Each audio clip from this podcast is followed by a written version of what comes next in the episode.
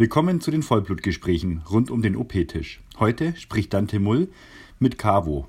Cavo, das sind Wolfgang und Karin, echte Tierschutzlegenden, die auf Kreta wohl jeder kennt. Viel Spaß beim Zuhören.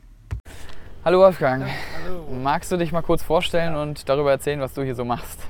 Also ich bin Wolfgang, die eine Hälfte vom äh, Tierschutz Südostkreta.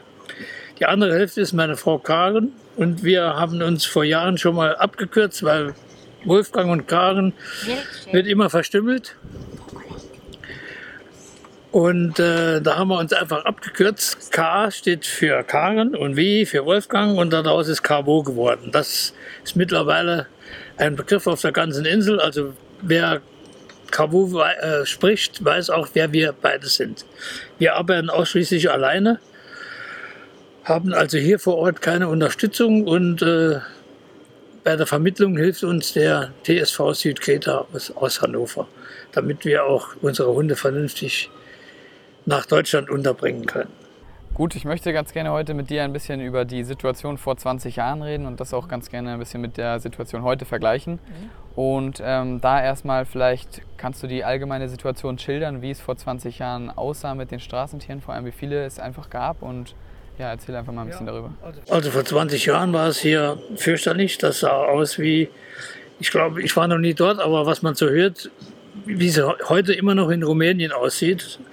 Ähm, die Hunde, also es ging immer um, äh, um Streuner, die man nur morgens und abends sieht. Wenn also Leute kommen und tagsüber ihre Spaziergänge durch die Stadt machen, und dann sagen die oft, ich sehe gar keine Hunde. Nur um die Zeit wird man keine sehen weil die dann alle irgendwo liegen. Aber vor 20 Jahren war, war um die Mülltonnen herum alles voller Hunde und Katzen. Die Hunde unten und die Katzen oben. Und äh, die, die, waren teilweise in, in erbärmlichem Zustand und äh, bei der Ernährung kein Wunder. Ähm, es war nicht anzusehen. Und es gab auch keine Tierheime in dem Sinne, wie was man so aus Deutschland kennt. Es war, ist alles äh, aus Privatinitiativen entstanden, die Hunde da mal wegzuholen. Und um die Population zu senken, musste man natürlich an Kastration denken. Katzen wie Hunde. Und das ging damals so gut wie gar nicht, weil die Griechen selbst sind kaum zu überzeugen von der Kastration. Das spielt auch die Religion etwas mit. Und die Administration war auch strikt gegen solche Dinge, weil auch äh, die Ideen, das zu tun, kamen ja vorwiegend von Ausländern, nicht von Griechen. Und das, das wollte man nicht. Dann, dann ging das, äh, man hatte also den Eindruck, da kommen irgendwelche Deutsche, Holländer, Engländer oder wer auch immer, und die wollen uns zeigen, wie Tierschutz geht. Und das, dann ist man gegen Mauern gelandet, äh, gelaufen. Und das hat sich natürlich jetzt, nach so vielen Jahren, gebessert. Mhm. Und wenn du, ähm, du sagst gerade die Kassationsaktion oder die Kassation, da ist man dann langsam hingekommen. Ähm, inwiefern ist denn die Arbeit der Arche sinnvoll? Ja, ohne die Arche gäbe es ja diese Kassationen nicht. Ja. Das heißt, äh, man könnte dann vereinzelt äh, Hunde zum Tierarzt bringen, aber das ist finanziell von, von den einzelnen Leuten überhaupt nichts zu stemmen. Äh, weil je nach, nach Lust und Laune, es gibt ja keine Preislisten hier. Äh, wenn du ein gutes Verhältnis hast, zahlst du für ein Mädchen 150 und wenn der schlecht gelaunt ist, zahlst du auch mal 300. Das ist keine Basis, auf der du hier leben kannst. Du musst ja äh, auch die Hunde füttern, du hast Grundkosten. Äh, das ist also utopisch und das ist schon eine tolle Sache, wenn die, äh, der Tierärztepool von der Argenoa hierher kommt und Hunde kastriert. Ähm, das sind dann immer auch in drei Tagen 50, 60, 70, je nachdem und auch dazu noch ein paar Katzen.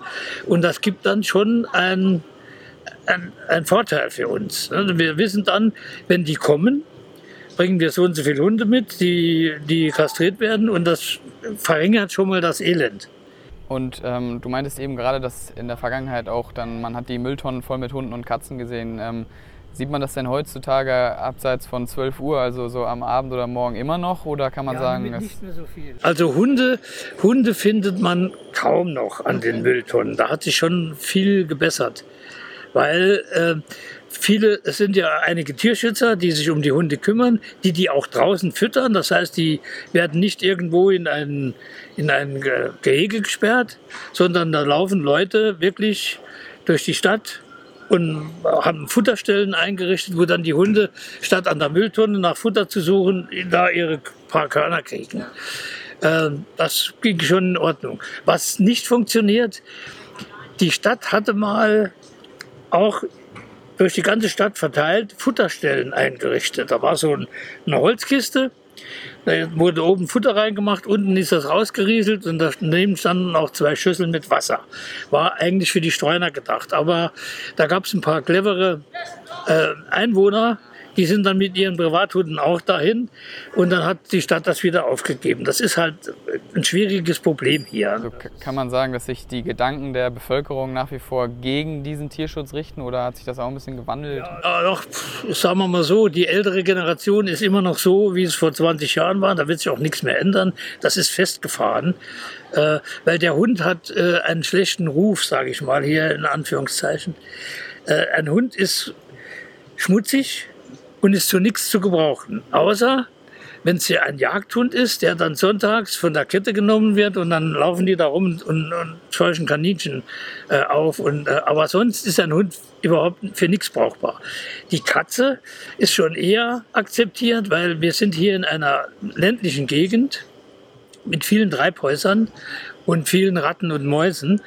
Und das haben sie erkannt, dass die also an jedem Treibhaus werden Katzen geduldet, weil die sich da um dieses Ungeziefer kümmern. Also nach wie vor quasi als Nutztier? Als Nutztier, ja klar. Die Katze ist äh, nichts zum Streicheln oder so. Die fassen die auch nicht an. Das ist äh, ein schwieriges äh, Unterfangen. Und Hunde sind überhaupt zu nichts zu gebrauchen und die dürfen auch nicht irgendwo ins Meer oder so. Das kann man vergessen. Ne? Auch nicht bei der bei der Jüngeren wird es besser. Da sieht man schon mal, da sieht man auch Junge, die zum Tierarzt laufen und ihren Hund kastrieren lassen. Oder durch die Stadt laufen mit, mit Halsband und Leine. Das, das ist schon eine, aber die, die Jungen haben natürlich das Problem, dass sie alle oder viele zu Hause leben müssen aus finanziellen Gründen. Das ist dann wie so ein, man muss sich das vorstellen, wie eine Großfamilie, mehrere äh, Generationen unter einem Dach. Und das Sagen hat der alte Grieche, der Papu, der sagt, wo es lang geht. Und wenn jetzt ein Junger kommt und sagt, ich habe hier einen Hund, den will ich mit in die Wohnung nehmen und der Papu da was dagegen hat, dann kann der den draußen anbinden, das war's dann schon. Aber die kümmern sich wenigstens. Man, man merkt da was. Sagen wir mal, ich hoffe, dass in zehn Jahren, wenn so, klar, so makaber das klingt, wenn ein paar Alte weggestorben sind, dass es dann äh, besser wird. Für manche Änderungen braucht es einfach einen Generationswechsel, ne? ja, sonst ja, funktioniert das Fall, nicht. Ja. Weil die Jungen haben gute Ideen, aber keine Chance. Ja. Das ist das Problem. Ja. Na, dann hoffen wir mal, dass es immer weiter und die vielleicht auch an höhere Positionen kommen, die etwas jüngere Generation. Ne? Ja.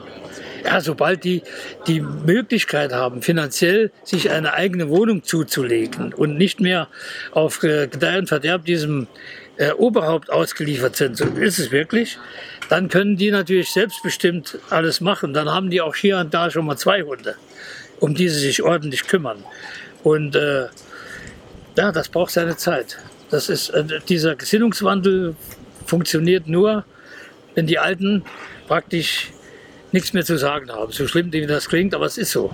Ähm, ist es für euch angenehmer, dadurch, dass es heutzutage legaler geworden ist, zu kastrieren? Auf jeden Fall.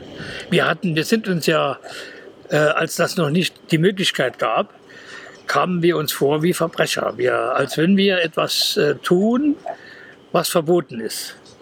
Wir mussten dann praktisch bei Nacht und Nebel diese Kastrationen durchführen und hatten das Gefühl, immer mit einem Bein in, in der Illegalität zu sein oder dass man uns auch dann mehr antut, wie, äh, wie nur einen, einen bösen Finger macht oder so.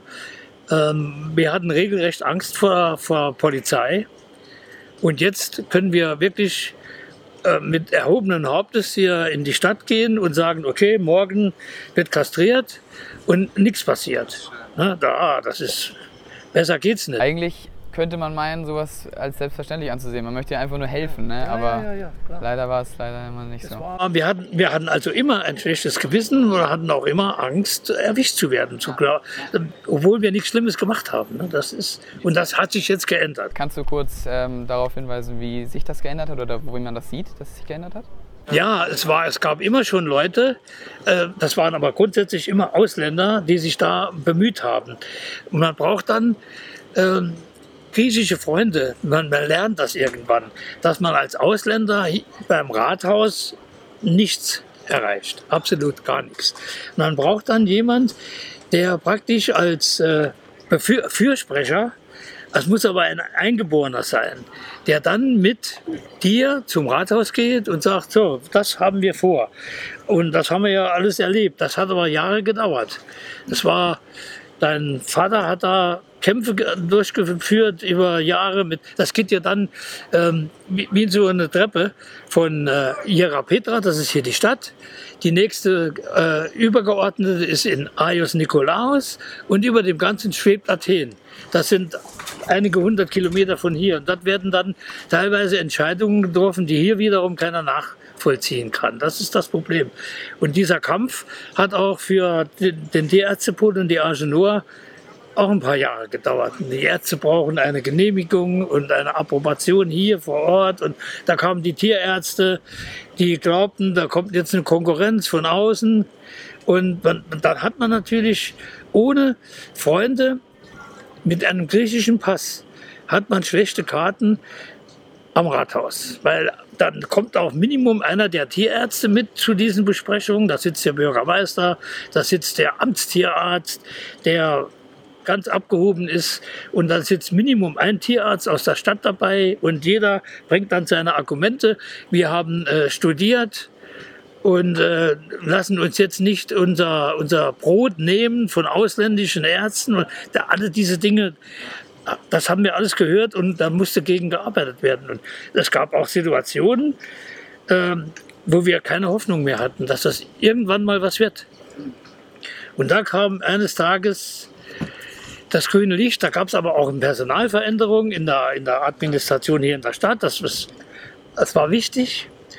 Und dann wiederum haben wir noch einen Griechen dazugenommen und noch einen Griechen. Je mehr äh, Einwohner, die das befürworten man hat, je größer ist das Gewicht dann auch im Rathaus. Und irgendwann, die, die mussten ja einen Vertrag unterschreiben.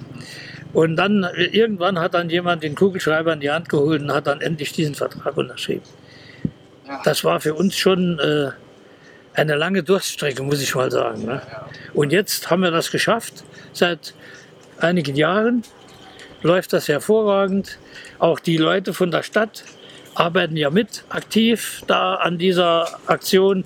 Und äh, ich hoffe, dass das lange so bleibt. Dass äh, bei, der, bei der nächsten Wahl nicht da irgendwas äh, anderes an die Spitze kommt, eventuell, der dann völlig neue Ideen hat. Und das weiß man ja nie in der Politik. Ne? Alles klar, dann ähm, bedanke ich mich. Vielen Dank für das Interview, dass danke wir das führen könnten. Und ich wünsche noch ganz viel Glück, Erfolg, dass das immer so bleibt. Toi, toi, toi. Ja, danke schön. Dass die Leu richtigen Leute die Entscheidungen ja. treffen.